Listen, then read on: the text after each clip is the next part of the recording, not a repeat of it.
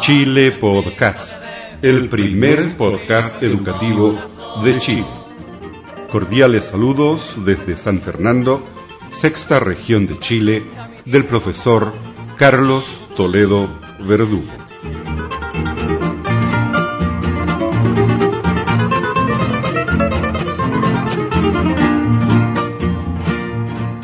Para este podcast número 222 continuamos con informaciones de la red de profesores innovadores de Microsoft Chile. En primer lugar, conversamos con don José Joaquín Brunner, importante investigador educacional de nuestro país. Seguidamente, el director ejecutivo de la red de enlaces, Didier Saint-Pierre, se dirige a los profesores asistentes a este evento. Y finalmente encontraremos la motivación del destacado andinista nacional Cristian García Huidobro. Y al final del programa encontrarán lectura bíblica, Salmo número 38, primera parte. Chile, Chile lindo, lindo como un sol, a que me invito te dé. Yo soy el profesor de San Fernando, que uso la tecnología del podcasting y estoy tratando de hacer un podcast educativo y con temas educativos. Y por supuesto estamos en este evento donde se ha convocado a profesores para usar la tecnología. Pero antes de hacer una pregunta sobre tecnología en educación, me gustaría un poco, aunque ya lo ha hecho y lo ha publicado, su diagnóstico de la educación chilena, lo que se está hablando, la reforma, la reforma. Yo creo que efectivamente necesitamos profundizar nuestra reforma, particularmente en dirección a la equidad. Este es, un país donde las desigualdades eh, son tan grandes entre los hogares y luego se reproducen de manera tan fuerte en el sistema escolar que mientras no ataquemos más, más consistentemente el tema de la, de la inequidad, eh, no vamos a poder llegar eh, lejos o lo lejos que quisiéramos y que necesitamos llegar para tener una sociedad más desarrollada, más integrada socialmente. Yo como profesor de habla, sin tener las investigaciones a las cuales usted publica y tiene acceso, ¿qué rol le asigna a la variable alumnos por curso en los resultados de los procesos educativos? Bueno, es bien sabido que hay una enorme discusión sobre esto. Yo le voy a decir que personalmente, a pesar de lo que muestra la variedad de resultados a nivel internacional que esto muestra, no tengo ninguna duda que en el caso de Chile, dadas las condiciones de desigualdad social, dado que una parte muy importante de nuestros alumnos proviene de hogares eh, muy vulnerables, con grandes déficits eh, socioeconómicos y culturales, eh, tener una clase, una sala de clase con 30 o 35 o 40 de estos niños versus tener una sala de clase con 15 o 20 de estos niños haría y hace una enorme diferencia. Yo no tengo ninguna duda eh, que eh, para, en ese eh, en ese nivel de los de, problemas que nosotros enfrentamos, la variable alumno por profesor sí tiene relevancia. Ahora, dentro de los múltiples recursos que utilizamos los profesores en el aula para nuestro proceso, ¿qué valor, qué porcentaje de importancia le ve usted a la tecnología, a las tecnologías de la información y las comunicaciones? Y en el, en el mismo contexto, ¿cómo ve la educación del futuro en general? Yo le veo una enorme importancia, es difícil decir todavía, porque la verdad es que estamos como al comienzo de una enorme revolución eh, tecnológica que va a tener tantas repercusiones en la educación, por lo tanto es difícil decir ahora eh, eh, precisamente como qué, qué, porcentaje de peso tendría esto, pero qué duda cabe, las sociedades del futuro van a ser sociedades de redes, sociedades de información, donde las prácticas de trabajo, de comunicación entre las personas, de manejo de las instituciones y de las organizaciones, de aprendizaje y de educación, por cierto, van a estar en buena medida apoyadas en soportes digitales. De modo que todo lo que hagamos hoy día en nuestro sistema escolar, por familiarizar a los alumnos y a los profesores con el uso de las nuevas tecnologías y por incorporarlas dentro de la sala de clases, van a hacer una enorme diferencia para el futuro de Chile. Bien, muchas gracias, don José Joaquín.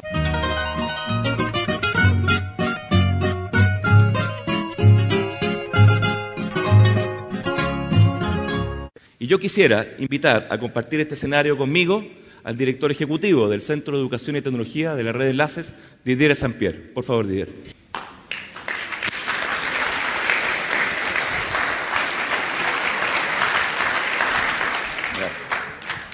Buenos días a todos. José Tepillé, José, José Weinstein, que nos acompaña, es de la filosofía de que a los, a los eh, expositores hay que aplaudirlos antes de que salgan para darles valor y coraje, y no después. Entonces, el aplauso provino de él.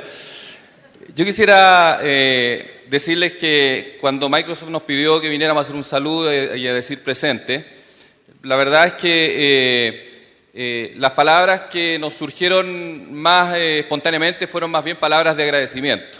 Y quisiera partir, por lo tanto, agradeciendo a Microsoft y en nombre de Microsoft a todas las instituciones que diariamente trabajan y contribuyen, ¿no cierto?, a hacer de este tema, el tema del desarrollo de las tecnologías en la educación, un tema que está cada vez más presente en la agenda pública país. Y también quisiera agradecerles a ustedes, profesores, que están en este minuto presentes acá, eh, porque la verdad las cosas es que eh, cuando, cuando uno le pinta en el panorama, ¿no es cierto?, eh, de la realidad de las escuelas, de la, de la, realidad de los profesores, del agobio con que viven los profesores, cuesta imaginarse que un sábado a las 9 de la mañana eh, una cantidad como esta de profesores estén presentes y además una gran cantidad no hayan siquiera podido inscribirse porque las inscripciones se coparon antes de tiempo. Creo que ustedes son los verdaderos protagonistas de esta trama y por lo tanto, eh, con su entusiasmo, que nos llega a nosotros de regocijo y nos llena además de esperanza de que lo que estamos haciendo como proyecto enlace y como Centro de Tecnología y Educación tiene un futuro muy claro y muy nítido. Yo quisiera referirme en primer lugar a, a, la invitación y convocatoria que nos hace Microsoft a crear esta red de profesores innovadores, levantando dos características de esta red. La primera de ellas tiene que ver con el concepto de red.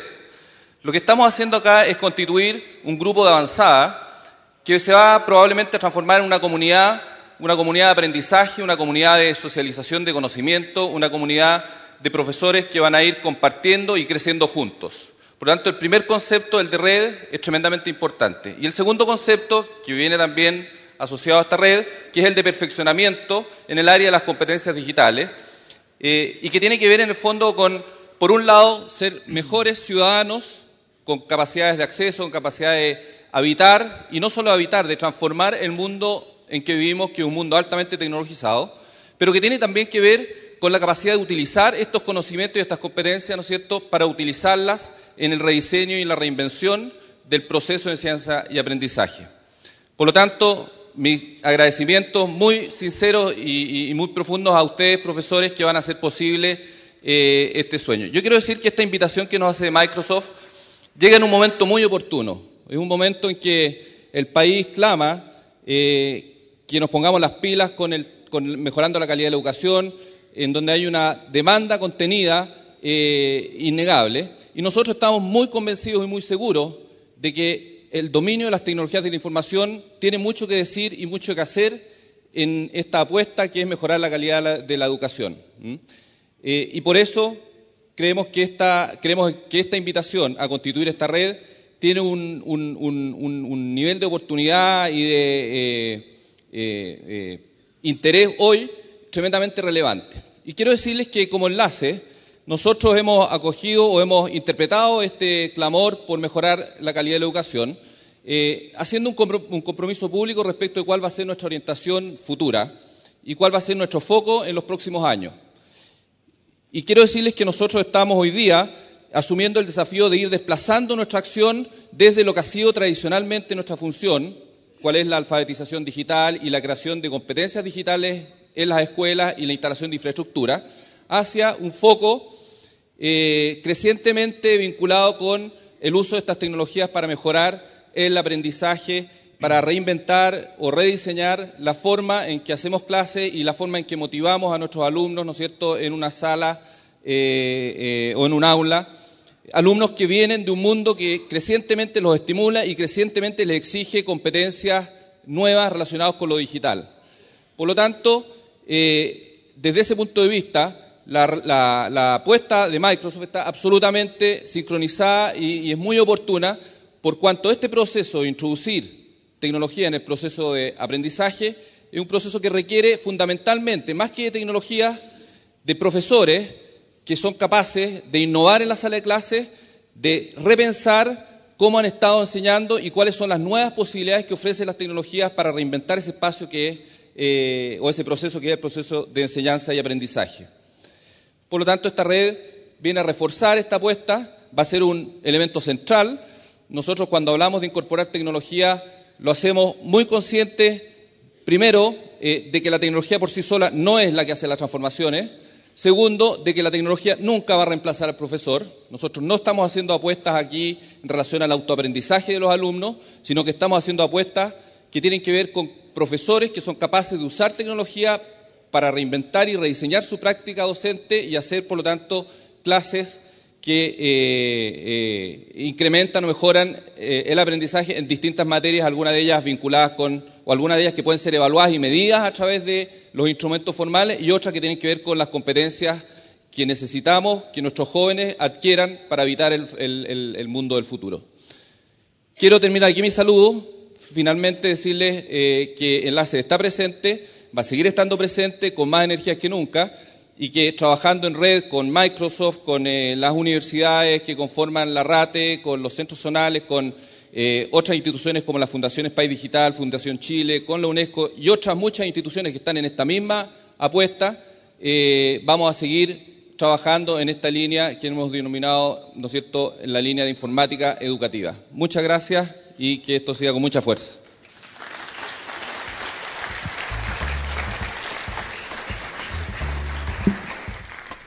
Muchas gracias, Didier.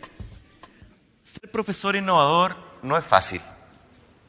Ser profesor innovador supone a veces enfrentar desconfianzas, supone a veces que, no siempre el director otorga las facilidades con respecto a los directores presentes. Supone que a veces hay que enfrentar situaciones en que las condiciones no están todas dadas, en que no están todos los materiales, todos los recursos y todo lo que se había planificado que se iba a requerir no siempre estuvo disponible. Ser profesor innovador también supone que uno puede ver oportunidades donde hay problemas y ver más allá del problema. Y ver entonces que hay aplicaciones, funcionalidades, recursos que pueden servirnos para resolver problemas complejos. Ser profesor innovador supone que uno es capaz de mirar altas cumbres y pensar que puede alcanzarlas. Hay un amigo, un gran amigo, que está hoy día acá con nosotros, que sabe mucho de estos.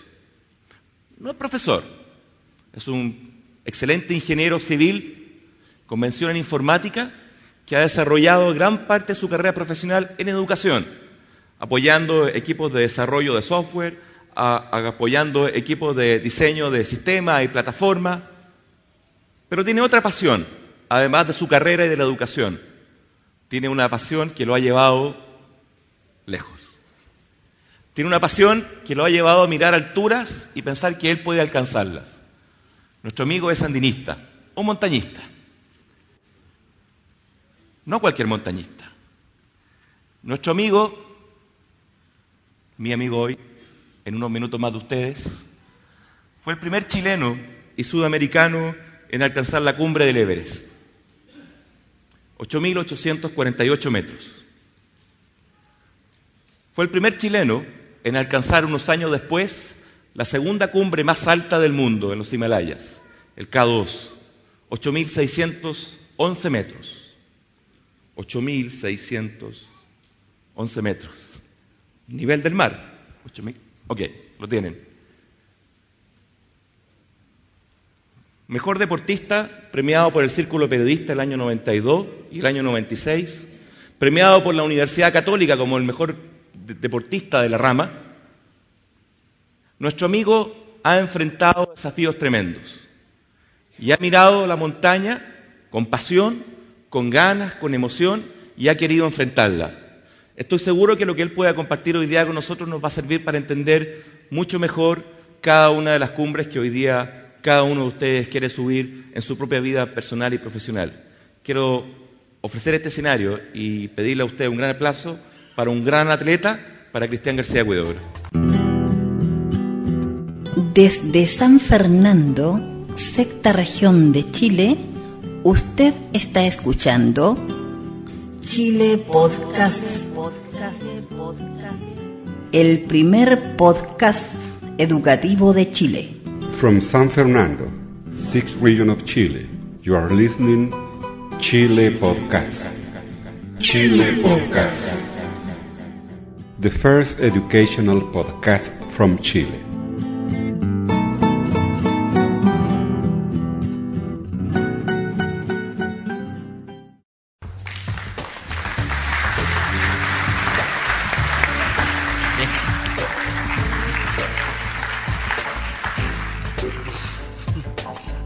Hola, ¿qué tal? ¿Cómo están? ¿Están preparados para lo que viene? No, no lo sospechan. Viene lo más difícil. Lo que vamos a hacer es intentar en pocos minutos, me tienen muy controlado, en pocos minutos, qué significa enfrentar un gran, gran desafío. Y esto me llena de emoción porque, a pesar de que soy, como dijo Hugo, el primer sudamericano en alcanzar las dos cumbres más altas del planeta, eh, lo siento, pero el desafío que ustedes tienen por delante es mucho más jodido. Nosotros nos demoramos 10 años. La reforma lleva más tiempo. Parece que los cambios en educación son más complejos. Parece que es prácticamente imposible. Parece que lo estamos haciendo mal, dicen algunos. Parece que nada de lo que se haya hecho vale la pena. No se confundan. No se, pierdan con los diarios. No siempre el diario es una fuente fidedigna, vigente. No se pierdan, porque hay mucho, mucho camino recorrido que ustedes ya llevan y que son la fundación, el pilar para el desafío que viene. Pero sí, eh, tienen un desafío muy complejo, mucho más complejo que lo que nosotros hicimos. Ahora sí, si me permite Hugo, gran amigo mío, tu presentación me pareció pobre. Lo siento, tengo que decirlo, fue pobre. ¿Ustedes creen que subir a la cumbre del Everest es algo extraordinario? No. No van a creer, pero no es extraordinario. Cuando nosotros subimos ya habían subido 600 montañistas a la cumbre del Everest. Bastante vulgar el cerro. 600. Eso no tiene nada de extraordinario. ¿Qué gracia tiene si éramos el 601? Hugo no sabe, es un poco desinformado, lo sabemos. Ustedes no saben, Chile entero no supo realmente qué es lo que hizo este equipo de chilenos el año 92 en el Everest. Y perdónenme, esto es penoso, en realidad es un poco indigno, me veo en la obligación de ser yo el que les cuente qué es lo que hizo Chile. Porque aquí tenemos que ubicarnos en la categoría realmente extraordinaria de lo que fue esa ascensión. No solo llegamos al Everest, subimos por una ruta complicadísima. Me pueden poner la imagen para que vean por lo menos eh, desde el aire de qué estamos hablando. Gracias por apoyarme con la imagen.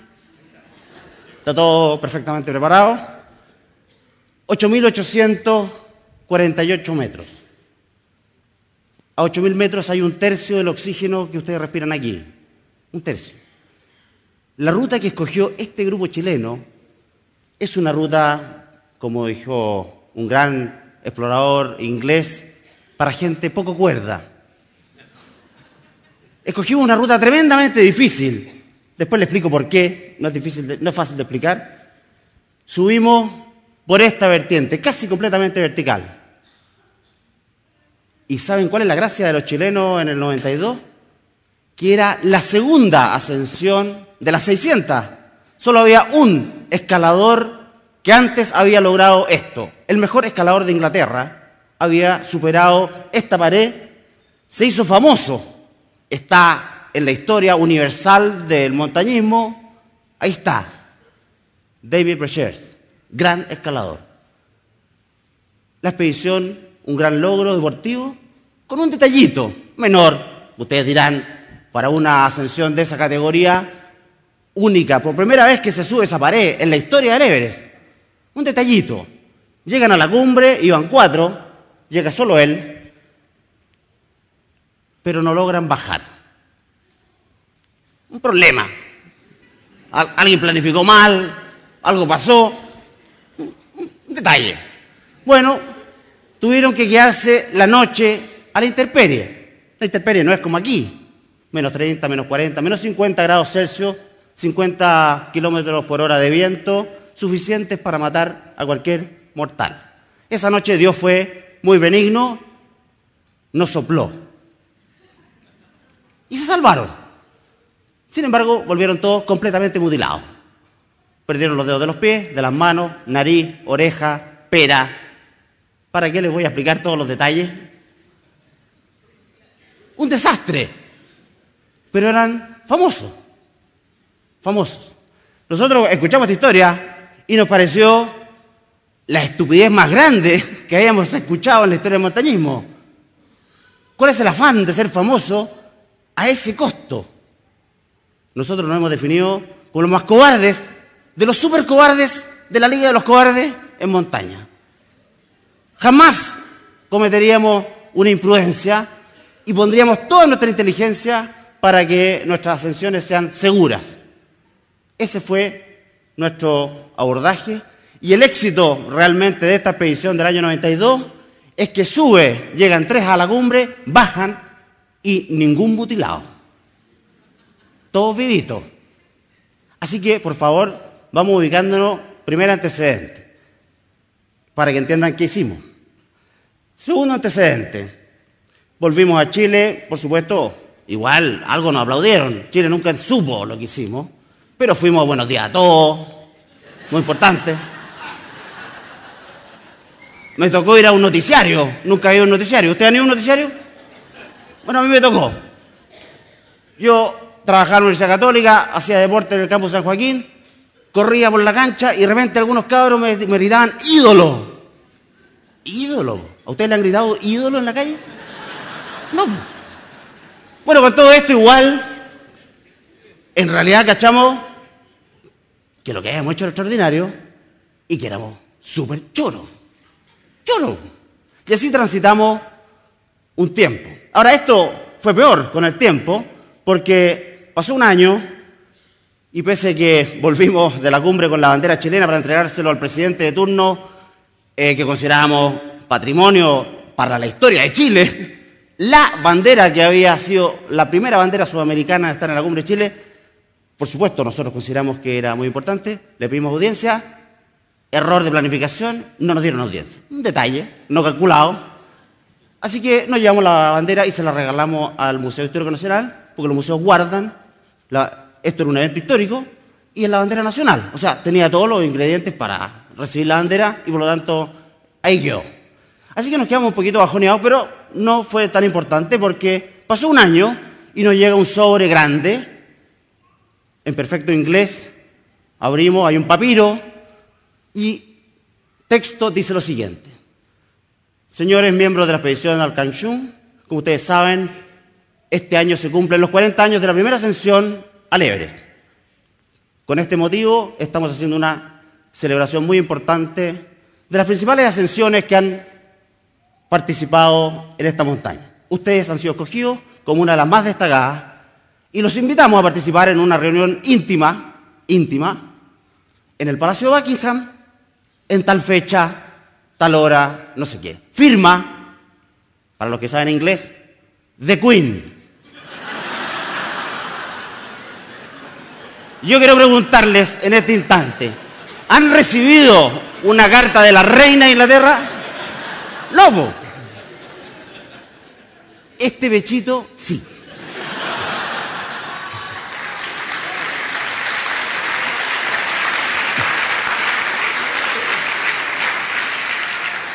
Bueno, por supuesto, ya con ese antecedente, y ahora sí, por favor, quiero que miren en perspectiva y evalúen la categoría del relator que tienen al frente. Esta es la oportunidad que tienen de conversar con Cuidoro. Esto no fue todo. Subieron los chilenos, los chilenos, que no le han ganado a nadie. No, perdón. Sabemos que el fútbol es nuestro deporte nacional. Y entendemos perfectamente que los diarios ocupen todas las páginas del fútbol y jamás hayan mencionado estas cosas. No somos completamente inválidos en el deporte. Pero bueno, eh, subieron los chilenos. El mundo entero escuchó esta noticia y dijeron, esto tiene que ser papa. Si subieron los chilenos, vamos a repetir esta ruta. Y vinieron grandes expediciones, los noruegos, los checos, los polacos. Estoy hablando de, de otra categoría de escaladores. Vino uno muy particular, David Brechers, premio al mejor deportista de Estados Unidos, de todos los deportes de Estados Unidos. Ustedes saben que Estados Unidos tiene un pésimo desarrollo deportivo. No tienen, no tienen basquetbolistas, no tienen nadadores, no tienen atletas. Bueno, el mejor deportista que todos los demás este va a repetir la hazaña de los rotitos chilenos. Intenta subir, sube como un mono, y por aquí no puede continuar. Baja indignado, escribe un mail, como cresta, subieron, por aquí. Resumen, para no gastarme todo el tiempo, porque me van a retar. Subimos el 92, estamos en el 2006, los que fueron a la clase de matemáticas pueden restar, han pasado 14 años y en 14 años no hay ningún terrícola que haya repetido la hazaña chilena en el mundo.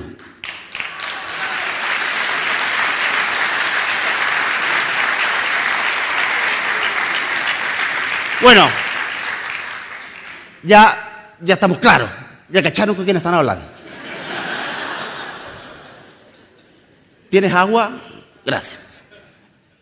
Lo que quiero decir aquí es lo siguiente. Cuando uno pasa por este, por esta fama, cuando a uno le gritan ídolo en la calle, cuando uno sabe que lo que hizo realmente es extraordinario, porque esto no es una mentira, lo más normal es llegar a la conclusión muy simple. Historias extraordinarias como esta, las hacen seres extraordinarios como este.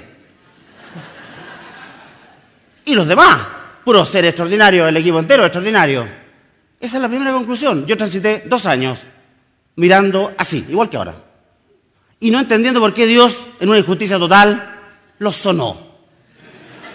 No les dio el talento, no les dio la oportunidad, no les dio la plata, y a nosotros nos tocó. No tengo por qué enjuiciar a Dios, nos tocó. Ahora, como mi situación económica no cambió nada, más bien empeoró, porque tuve que suscribir muchos créditos para financiar todo esto, eh, seguí en mi misma casa, dormía en mi misma cama, con mi misma almohada, y al cabo de los dos años me empecé a preguntar, a ver, ¿qué es eso realmente extraordinario que tú tienes? Llegaba en la mañana al espejo y me miraba, bueno, eres extraordinario, sí, eres extraordinario. Pero ¿dónde está eso extraordinario? Eh, y aquí viene la cosa más interesante y que si no entienden esta parte, nos retiramos. O sea, ustedes se retiran, yo me voy a quedar eh, descubro algo realmente espectacular. Huidoro no tiene nada extraordinario, pero lograron algo extraordinario. ¿Cómo se entiende esto? ¿Cómo un tipo que no es extraordinario logra algo extraordinario? Bueno, aquí está el secreto que yo los invito a que mediten, porque el desafío que tienen es más jodido que el nuestro. Se pueden lograr cosas extraordinarias siendo total y absolutamente comunes y corrientes. Y ustedes son comunes y corrientes. Y aunque ustedes no me crean, porque no van a creer en los siguientes minutos, yo soy común y corriente. Tan común y corriente o peor que ustedes.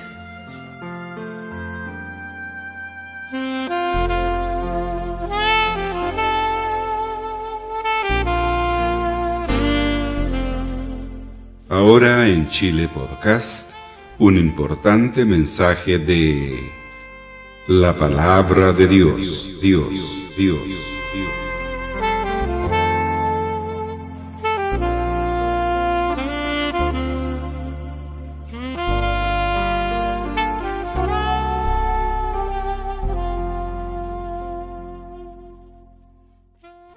Salmo 38, primera parte, versículos 1 al 11.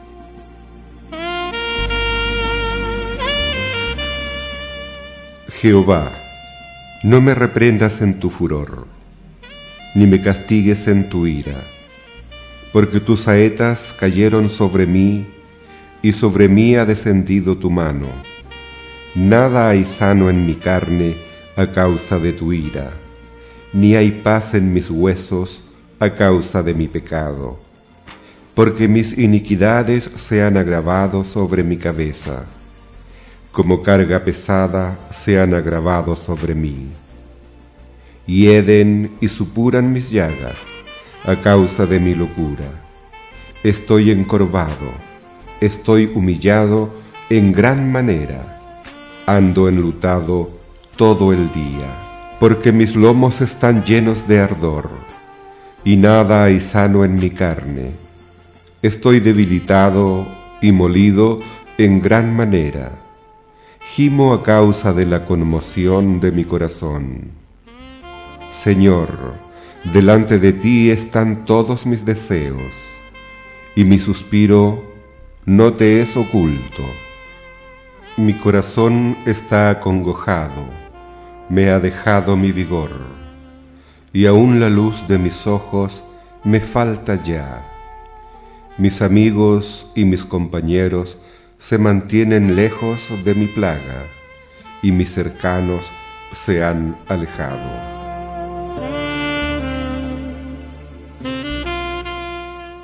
Hemos leído de la Santa Biblia, Salmo 38, versículos 1 al 11.